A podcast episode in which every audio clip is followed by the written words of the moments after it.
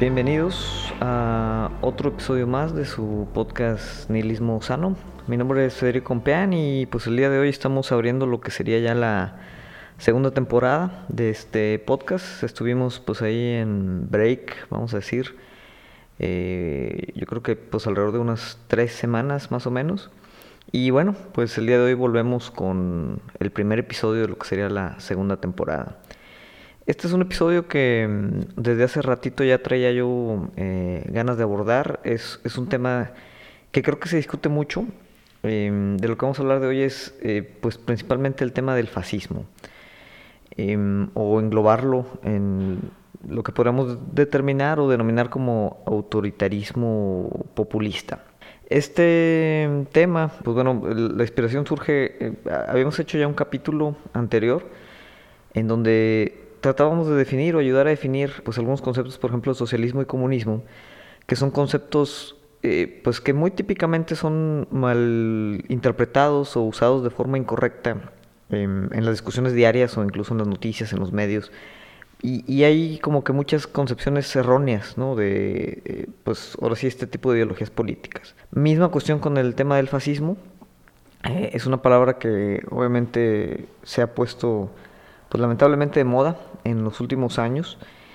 Y eh, pues es también una ideología política, en eh, palabras del mismo Humberto Eco, que, lo trata de definir por ahí en un ensayo de él, muy difuso, ¿no? es, un, autoritarismo muy, muy difuso. Hace algunas semanas también, eh, platicando hoy con, con, un amigo, con Cap, él pues tenía también una, una duda o una dualidad o ambivalencia, vamos a llamarle, que se discute mucho también a nivel de pues la plática ahí de café, de política, etcétera, etcétera, ¿no? De cuál es la diferencia entre, pues, digamos, el, fascista que normalmente pues está mm, eh, orientado o ubicado en lo que es el espectro político de la derecha, con también vamos a llamar pues este tipo de vocación autoritaria también que existe en la izquierda, ¿no?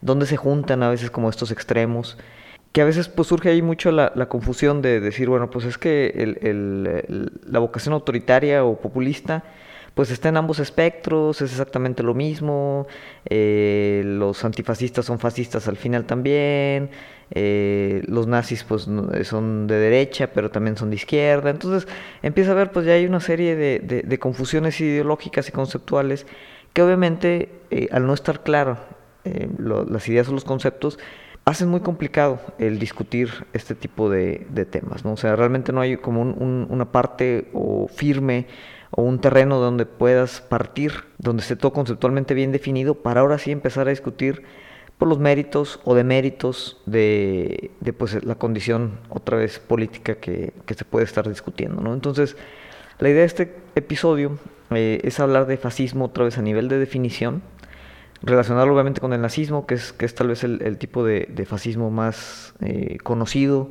eh, o más popular, y empezar a mm, pues, dibujar eh, ciertas condiciones, ciertas características que nos ayuden a identificar el fascismo y nos ayuden a identificar también bueno, qué relación tiene esta condición autoritaria tanto con el espectro de la derecha, donde normalmente está ubicado, como eh, si es justificado también relacionarlo con el espectro de la, de la política eh, izquierda, ¿no? izquierdista vamos a llamar. Entonces, pues vamos a comenzar eh, a intentar hacer esta definición. Em, obviamente, yo aquí saco mucha mm, inspiración o mucho de bagaje, pues ahora sí que conceptual, de los estudios de la Escuela de Frankfurt, o vamos a llamarle el Instituto de investigación social, que es, digamos, la, el nombre oficial de, la Escuela de Frankfurt, como se le conoce popularmente, ya que pues es un grupo de intelectuales y filósofos, eh, sociólogos, etcétera,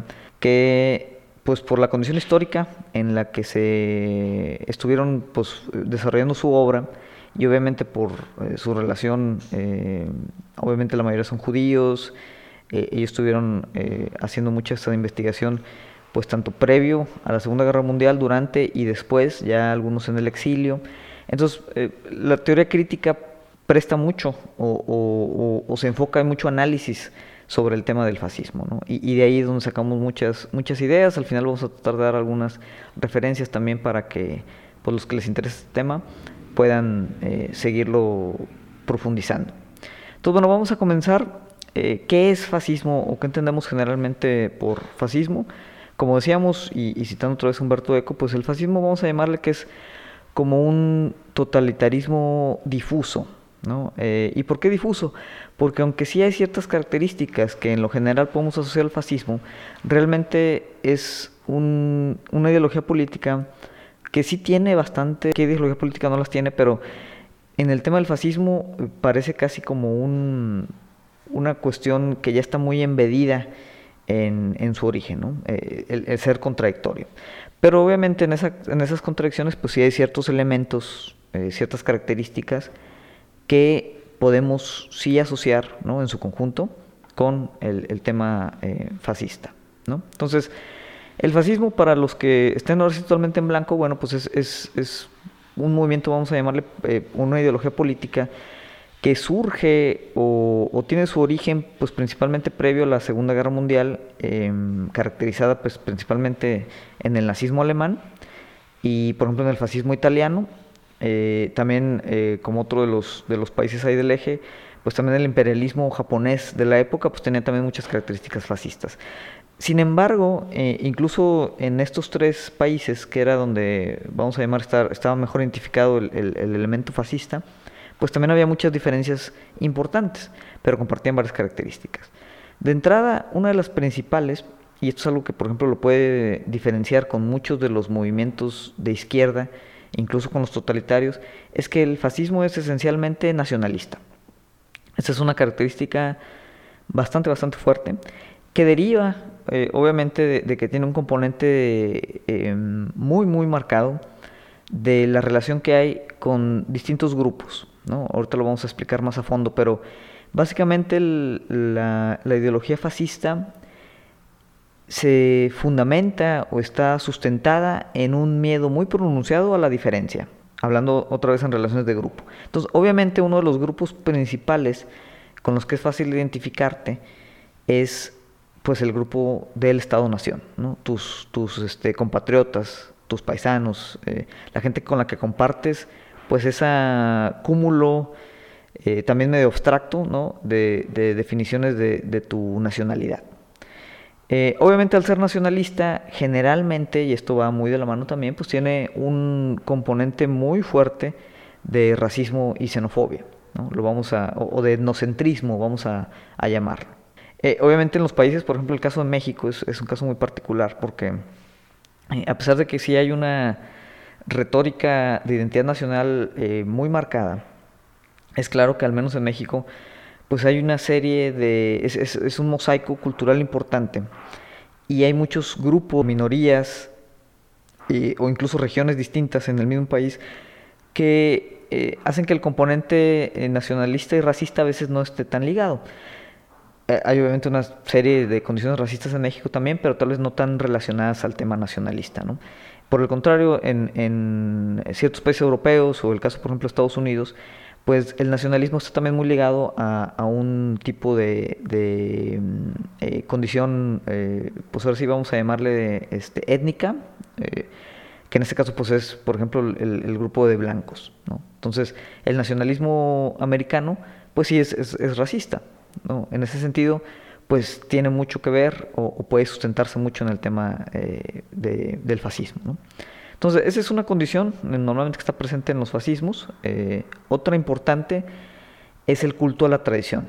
Es decir, no simplemente hablamos aquí de un tipo de conservadurismo político o económico, sino otra vez como esta mm, casi idea romántica del pasado. Entonces, normalmente la, la ideología fascista se eh, toma mucho, ¿no? O, se engrandece a través de eh, tener un culto hacia, pues, como esos mejores tiempos, eh, esos días pasados de gloria, ¿no? Ya sea del país, de la raza, del partido, de la sociedad en general, ¿no? O sea, hay obviamente siempre un componente moral ahí incluido en el que la retórica habla de, que pues estamos siempre en un proceso casi casi como de degeneración, ¿no? O sea, el tejido social está degenerando y había antes una época en la que todo era mejor, los valores estaban mejor sustentados y eh, pues todo estaba bien. Obviamente se ve con un enfoque nostálgico ese pasado y con un enfoque totalmente acrítico, eh, de forma que al exaltarlo, pues se obvian muchas de las problemáticas que también existían en, esa, en ese pasado o en esa tradición. Al, tener ese culto a la tradición, pues también otra característica del fascismo es que rechaza la modernidad. Esto eh, obviamente es contradictorio y aquí es una de las primeras grandes contradicciones porque, por ejemplo, en, la Alemania nazi, eh, pues también había un, pues el, presumir, en el caso de Alemania, de, los grandes logros técnicos, los grandes logros industriales y obviamente pues la relación que tiene también con la, economía y los medios de producción capitalistas. Sin embargo, a nivel de retórica, eh, pues al tener siempre este culto a la tradición, al, al elemento histórico perdido, pues también hay un rechazo del tema de la modernidad que tiene que ver otra vez como con la cuestión de, generación social. Eh, sin embargo, también el, fascismo pues se nutre a veces de la modernidad misma y en ese sentido podríamos decir que, el, fascismo pues tiene siempre un elemento irracional, ¿no? contradictorio. Otro elemento que siempre está presente también es el tema del eh, autoritarismo, que es lo que a veces cuando alguien dice, ay, es que este cuate es medio facho, es que este cuate es, fascista, etcétera, etcétera, eh, trata de referirse o, es como la principal característica con la que asocian el fascismo, ¿no? que es autoritario. Pero si obviamente vemos el fascismo como únicamente autoritario, por eso se vuelve a veces muy fácil decirle fascista a cualquier persona que presente pues ciertas condiciones de autoritarismo, que también hay obviamente movimientos autoritarios de izquierda. Sin embargo, cuando la condición autoritaria no está acompañada a veces de estos temas que veíamos de nacionalismo, culto a la tradición, rechazo a la modernidad, ahorita vamos a hablar de otros más, pues estamos hablando simplemente de eso, de, una condición autoritaria y no tal vez eh, eminentemente de una condición fascista. Pero el fascismo siempre tiene consigo, obviamente, este gen autoritario. Ahorita también vamos a hablar más de, más de esto eh, un poquito más adelante. Otra condición muy típica de la ideología fascista es que mm, es, pues vamos a llamarlo militarista, em, tanto explícitamente, ¿no? Con respecto a, los temas militares, pero siempre hay una condición como de, vivir para la batalla, ¿no? O sea, no, es batallar para, o, luchar para vivir, sino casi casi vivir para estar siempre en un constante conflicto, en, en como este siempre mm, eh, posicionamiento, de poderosos contra débiles, ¿no? E, es decir, el fascismo ve la vida, eh, tanto social como política, como una constante, pues eso, batalla, competencia. Em, en ese sentido, obviamente, se, relaciona muy bien con las eh, tendencias del darwinismo social que hay en la parte, pues, del capitalismo puro pero, eh, pues obviamente, el, exaltar la cuestión militar de un país, ¿no? otra vez volvemos al tema nacionalista, pues tiene que ver con, esa parte de que el fascista siempre se siente o se imagina en, un campo de batalla. ¿no? Siempre, siempre tiene que estar luchando, demostrando de una otra manera como esa, esa superioridad, ese poder que en teoría eh, exalta la, ideología. Em, es eh, claramente, y en relación con todo esto, pues muy jerárquico. Esto se relaciona mucho obviamente con el tema autoritario, con el tema militarista, con el tema nacionalista. Es eh, una ideología extremadamente jerárquica, no, no se habla ahí obviamente de, nada relacionado con, con una colectividad homogénea o, de igualdad, sino totalmente lo contrario. Otra vez, volvemos ahí a, las cuestiones de darwinismo social, de, eh, la supervivencia del más fuerte, ¿no? matar o morir. y por ello, pues da mucha importancia pues, a las jerarquías, eh, tanto sociales como de estatus, como de, poder. Y esas jerarquías obviamente pues, son justificadas, son justificadas y deseables en, un arreglo político em, fascista. Entonces, al final, digo, estas características pintan de forma muy clara lo, que significa pues, el fascismo como concepto. Y cuando todas estas se presentan en mayor o menor medida, no en conjunto, pues estamos hablando entonces de eso, de, un, una condición o un gobierno o una persona eh, fascista. Eh, y, si pudiéramos al final resumirlo o, tratar de englobarlo, por ejemplo, en, una sola condición, pues la principal condición característica del fascismo es el miedo a la diferencia. Y obviamente lo que trata de hacer el fascismo es eh, buscar pues un consenso, eh, explotando y exacerbando ese miedo natural, que, es natural que tengamos, un miedo a la diferencia o a lo desconocido.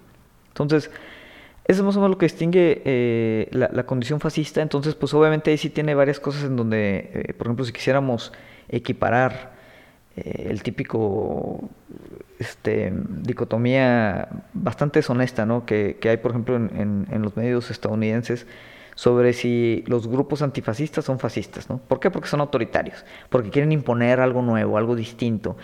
Y, no, o sea, eh, si, si, si vemos otra vez a las condiciones del fascismo, y somos un poquito honestos para entender, bueno, cuál es la condición o cómo se presenta ¿no? un movimiento antifascista y qué es lo que representa o ideológicamente lo que trata de, de promover, pues obviamente no tiene nada que ver o prácticamente nada que ver con este tema. Eso no significa que los grupos de izquierda, eh, incluso algunos grupos de izquierda radical, no puedan tener comportamientos autoritarios o no los tengan. ¿no?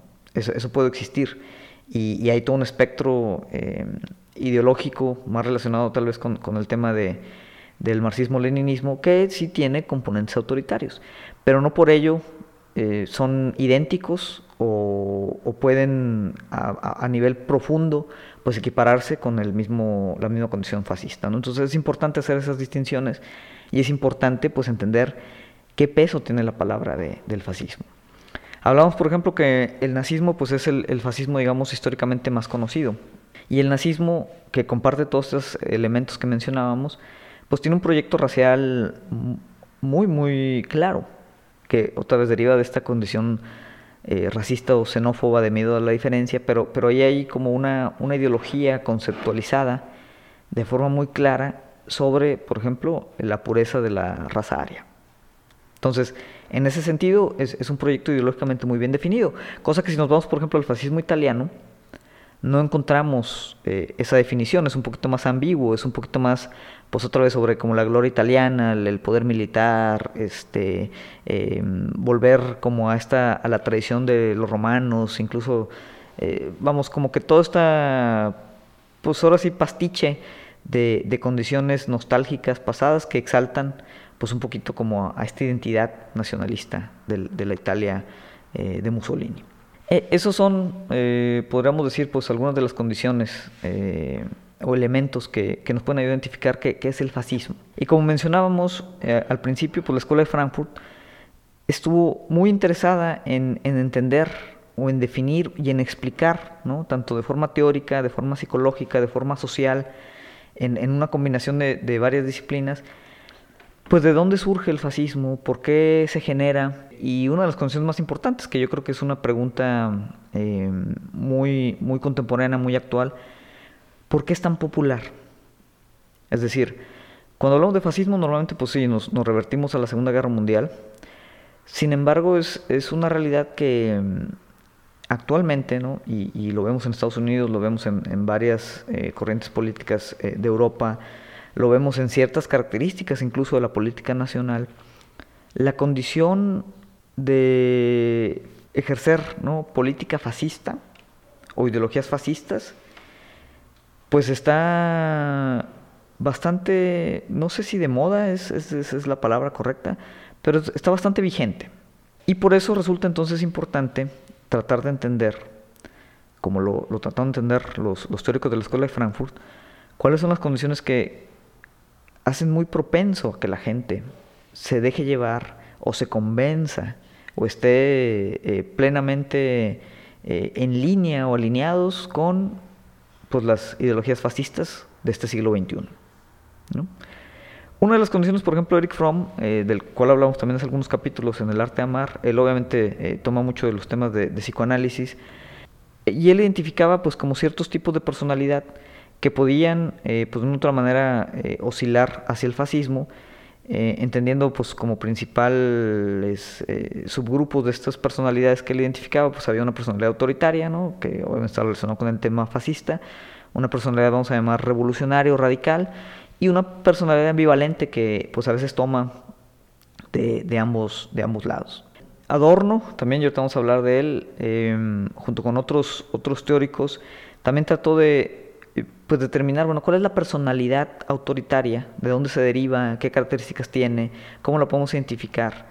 Y pues sí, tratar de dibujar algunas líneas para pues entender otra vez por qué el fascismo es, tan popular y por qué la gente, por ejemplo, la gente que estaba en, su momento en la Alemania nazi, en la Italia fascista, porque había también buena cantidad de gente que sin obviamente estar tal vez convencidos ¿no? de que había que exterminar a los judíos, por ejemplo, en el caso de Alemania, aún así eh, eran o estaban a favor del régimen nazi. Entonces, hay, varias cuestiones y, obviamente en ese análisis de personalidad pues también se presenta este tipo de dicotomías en donde a veces, por ejemplo, las condiciones de personalidad ambivalente hacen que algunos eh, de los miembros también del espectro político izquierda presenten también ciertas tendencias autoritarias. Es decir, no son exclusivas, pero puede que no sean eminentemente eh, fascistas. Al final, y, este me parece un, apunte eh, muy interesante otra vez de, un filósofo de, la Escuela de Frankfurt, Walter Benjamin, él decía que el, eh, como el resultado lógico ¿no? del fascismo es una estetización de la vida política. A la hora de conceptualizar el proyecto político fascista eh, es un proyecto estético, ¿no? porque al final, con todas estas características que tiene, pues es, muy fácil, digamos, llevar esa, esa, condición a una condición estética. Y, lo vemos, por ejemplo, ¿no? con la Alemania nazi. O sea, el, tema de propaganda, el tema de los símbolos, el tema de, pues otra vez, los discursos, el, despliegue de poder, la organización social, pues al final es una estetización de como todo este mito político que existe detrás de la lógica autoritaria del fascismo. Una condición también que no, mencioné anteriormente, pues es que el, fascismo depende mucho, o más bien se basa en, ya políticamente hablando de forma muy concreta, en, fortalecer obviamente al Estado, lo cual que eh, hace que a veces también mucha gente equipare fascismo con comunismo, porque el comunismo también tiene un componente obviamente de poder estatal diferente, muy distinto, relacionado con el, control este, de los medios de producción eh, democratizado eh, con, la clase trabajadora, etcétera, etcétera. Ya hablamos de eso en, el capítulo donde, donde explicamos esa parte. Entonces, en ambos casos estamos hablando de un Estado muy fuerte, pero el Estado eh, fascista, por ejemplo, pues es, distinto tal vez del Estado comunista. O sea, son estados fuertes los dos, pero con una condición política muy, muy diferente, en el que prácticamente en el, en el Estado fascista estamos hablando de, de un un arreglo eh, político estatal en el que se elimina, vamos a llamar toda la, cuestión que media entre el, individuo y el poder estatal. O sea, hay una condición directa de que el poder estatal se ejerce sobre el individuo. Y por ello la dominación eh, autoritaria pues se vuelve mucho más directa, mucho más agresiva, incluso a veces eh, pues totalmente sin, sin ninguna legislación, por ejemplo, ¿no? Em, esa confusión a veces entre los del Estado como una característica eminentemente socialista, eh, pues es, una de las cosas que es importante eh, definir y determinar de cómo el Estado tiene un rol diferente en una política o economía fascista de la que la tuviera una eh, economía o política socialista o, comunista. Pero al final, bueno, el Estado pues sigue siendo un, un personaje eminente ¿no? en ambas condiciones. Al final, como les decía, eh, hubo una intención de, tratar de definir, bueno, ¿qué genera la personalidad fascista? ¿no? O, el apoyo incondicional, o, esta como voluntad a veces que tenemos de, dominación también propia, que exaltamos pues estos líderes fuertes, autoritarios, este, en, la política, que actualmente hay varios, Donald Trump obviamente es tal vez el, más eh, popular, que se relaciona obviamente con este resurgimiento, vamos a llamarle tal vez no, no claramente fascista, pero sí de populista autoritario. Que ese es otro apunte que, que sí quería hacer. ¿no? Normalmente en eh, pues, la política de medios que vemos, el, populismo siempre está asociado directamente a la, a la izquierda. Casi casi populismo e, e izquierda o populismo y socialismo y populismo y comunismo pues los tratan de, de ligar como si fueran una sola cosa. Sin embargo, un elemento clave del fascismo, tanto el anterior como el actual, es que también es populista. Entonces, el, término de eh, populismo autoritario, pues no tiene que ver realmente con un lado del espectro político, sino con una condición otra vez de, cómo se hace o se ejerce esa política, que es a través de pues el convencimiento de las masas populares, a través ya sea de, pues la, ideología socialista de redistribución, control de los medios, control común ¿no? de, del Estado y los medios de producción, o ¿no? el mito eh, fascista de pues, la exaltación nacionalista o de ciertos grupos, eh, la gloria, retomar la gloria perdida ¿no? del pasado, etcétera, etcétera. Pero ambos son discursos, eh, cuando se, son discursos populistas que tratan de, pues, atraer ¿no? a la mayor cantidad de gente respecto, pues obviamente, a las problemáticas que, que, lo, que se están viendo políticamente. Y en el fascismo es, es muy efectivo la forma en que lo hacen, porque como decíamos, al, al estar basado en el medio de la diferencia, generalmente pues todas las problemáticas son las problemáticas sociales ¿no? de este grupo, pues son achacadas a otro grupo minoritario. Sean en su momento los judíos, sean en su momento los negros, sean en su momento los extranjeros, los inmigrantes, ¿no? Entonces, e, eso es algo que pues el fascismo obviamente lo, hace muy bien. Pero es populismo al final. Incluso ahorita, si, nos ven, analizamos un poquito em, la condición política, por ejemplo, ahorita de México, eh, AMLO definitivamente es, populista, ¿no? No diría yo incluso que de izquierda, o sea, a mí me parece que él es un populista conservador, em, podríamos hablar de eso en otro capítulo, pero incluso la oposición también es populista. No me atrevería a decir que, es fascista eh, completamente, sí tiene ciertas tendencias fascistas, de las mismas que, mencionábamos, pero al final ambos chocan ¿no? en, como esa, esa cuestión de, de populismo. Ahora, ¿por qué eh, sucedía esto? O sea, ¿por qué tanto en la Segunda Guerra Mundial como ahorita hay tanta gente, a pesar de que el, fascismo y el nazismo, o sea, yo creo que muy, poca, muy pocas personas abiertamente justificarían, por ejemplo, eh, los méritos de, eh, si, si, si, hubiera alguno, de, pues estas, estos partidos políticos fascistas ¿no? de la Segunda Guerra Mundial, los, crímenes obviamente del nazismo. Vamos, muy poca gente se autoidentificaría como fascista. No deje de ser un término pues más o menos despectivo. Sin embargo, pues siempre hay mucho apoyo por, por el fascismo, ¿no? explícito y no explícito. Entonces, eh, hay un libro muy popular, ¿no? Tiene obviamente su serie de críticas, su serie de, limitantes y problemáticas, pero que en su momento fue muy, muy importante, lo es, yo creo todavía ahora, que es eh, la, personalidad, la personalidad autoritaria, que es, vamos a llamar como un ensayo sociológico, eh, en donde participó Adorno, junto con otros autores como eh, Frankel Brusnik, Daniel Levinson y Neville Sanford. Ellos hicieron una investigación ¿no? empírica, hicieron encuestas, hablaron con la gente, este, o sea, no, querían dejarlo solamente como en, ponderación eh, filosófica o especulativa. Entonces, obviamente, relacionaron muchos elementos para tratar de, encontrar otra vez, no la personalidad fascista en el sentido que alguien pudiera llegar a ser el siguiente Hitler, sino qué características o qué, sí, qué características de personalidad puede tener alguien que normalmente puede estar susceptible a identificarse y apoyar un régimen fascista. Eh, es decir, ¿qué características tendría una persona fascista en potencia? No que lo sea ya, ¿no? pero que potencialmente puede serlo. Y eh, ellos definieron varias escalas ¿no? en, estos como cuestionarios que hacían. Eh, típico cuestionario donde te hace una pregunta y pues tienes que poner si estás totalmente de acuerdo o totalmente en desacuerdo o un poquito ahí en medio.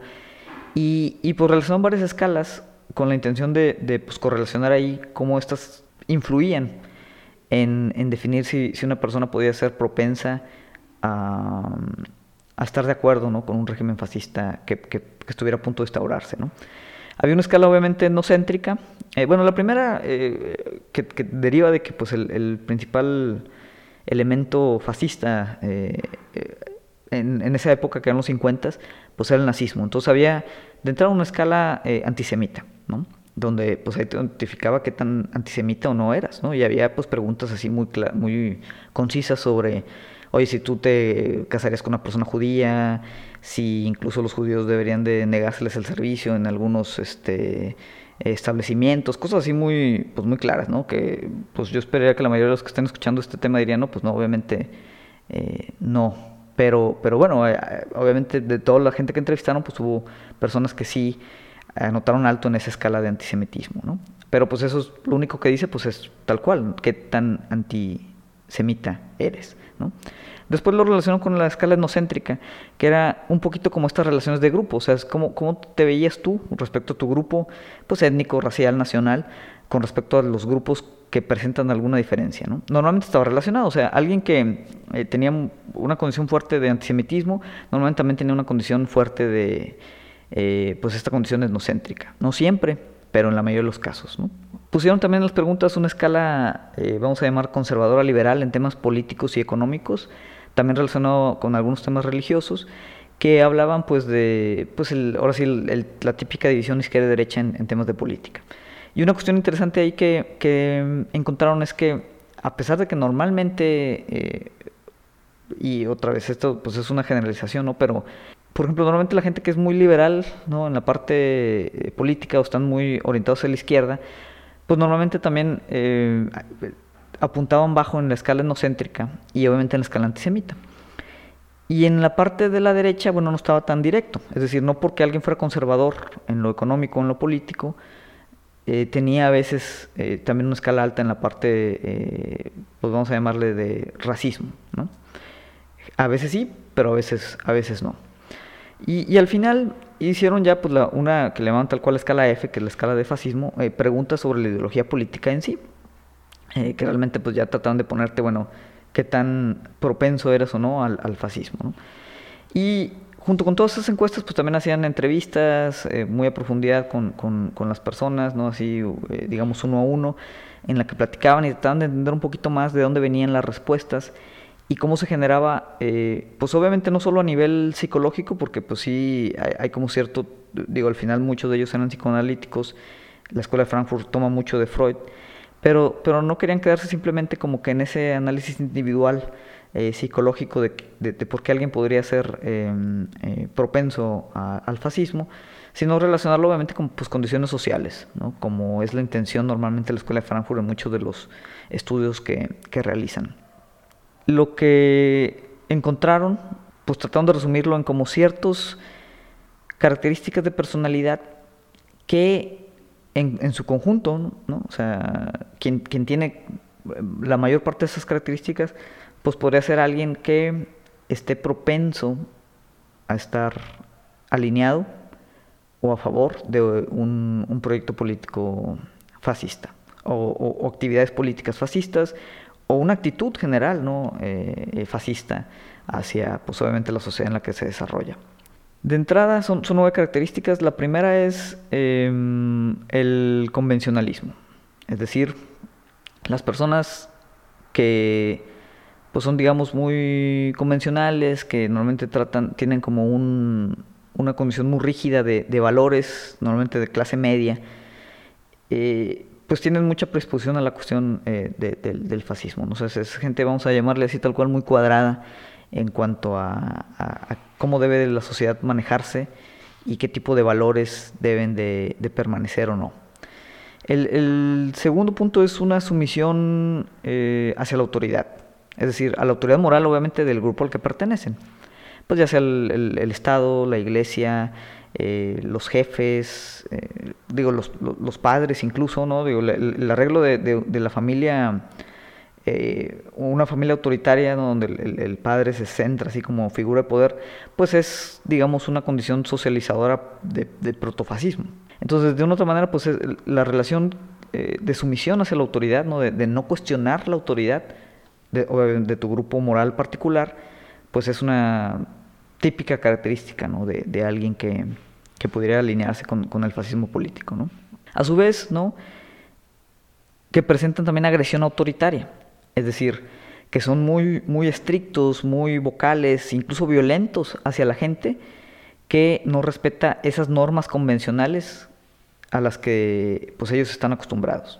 Es decir, en combinación con las otras, pues es, o sea, normalmente alguien que, oye, pues es que los eh, muchachos y esto y esto, y, oye, pues es que este cuate es asaltante y merece la muerte, como no que lo lincharon. O sea, e, esa gente que tiene como esa, esa agresión autoritaria hacia, hacia gente que viola normas convencionales de conducta o moral, también pues es un, un signo de personalidad eh, típico de, de alguien que estaría a favor de un régimen fascista, ¿no?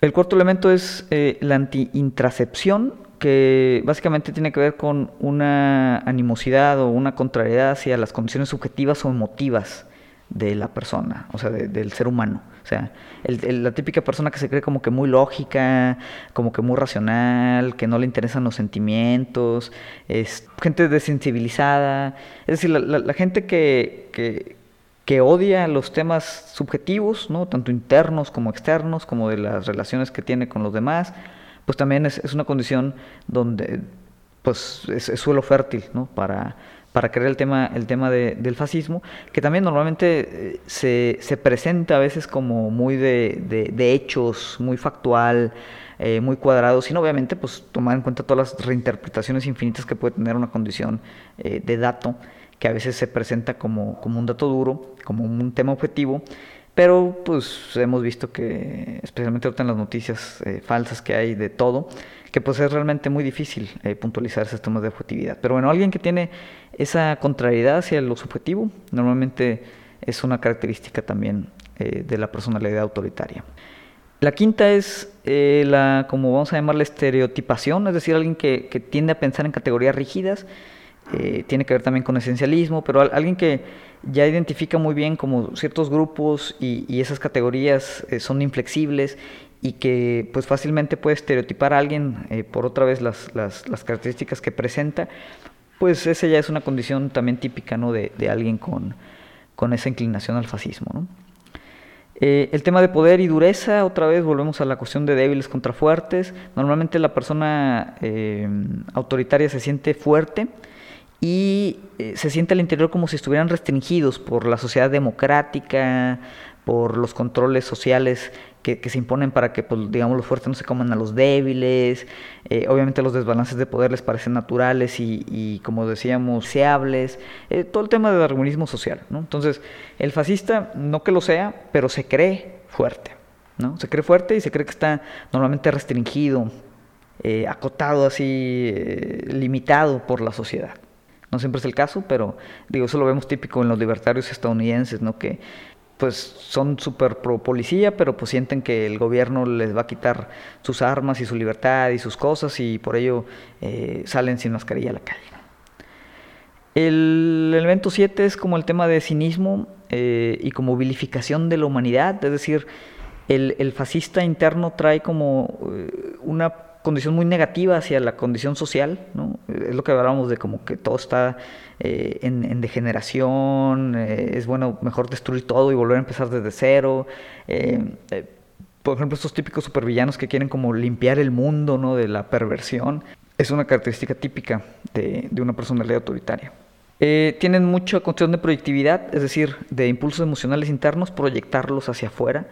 Y, por ello pues también hay, buena cantidad de identificación con pues, los líderes fuertes eh, que representan pues todas estas condiciones que nosotros eh, a veces como, como fascista y potencial pues te identificas. Y el 9, que se me hace muy interesante, eh, generalmente tiene una preocupación exagerada como por la condición sexual de los demás. ¿no? Tiene que ver otra vez con los códigos morales del convencionalismo, pero hay, hay como esta obsesión ¿no? con la sexualidad, del grupo relacionado otra, vez con pues como toda esta condición moral de la degeneración del tejido social a través obviamente del sexo que pues es siempre como una de las cartas más fáciles de sacar cuando hablamos de, perversión entonces estas eran algunas de las, eh, las nueve características de personalidad que, identificaron después de este estudio. Eh, si ustedes tienen alguna de ellas o varias, eh, pues es importante eh, reflexionarlo.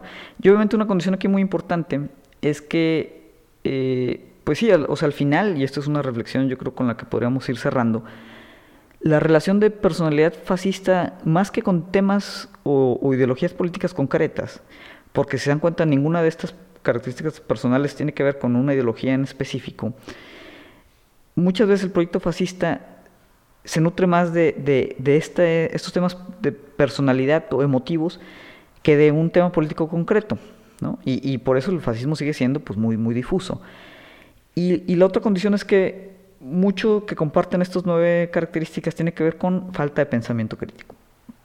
Es decir, normalmente la personalidad autoritaria, cuando tienes una sumisión hacia la autoridad, hacia los valores convencionales, no los cuestionas, eh, el tema subjetivo eh, te vale eh, queso, pues vamos, piensas en categorías rígidas, simplemente pues es, como esta condición de, vamos a llamarle desidia mental, en la que no se quiere explorar muchas, muchas condiciones, y ahí es donde se nutre la condición fascista.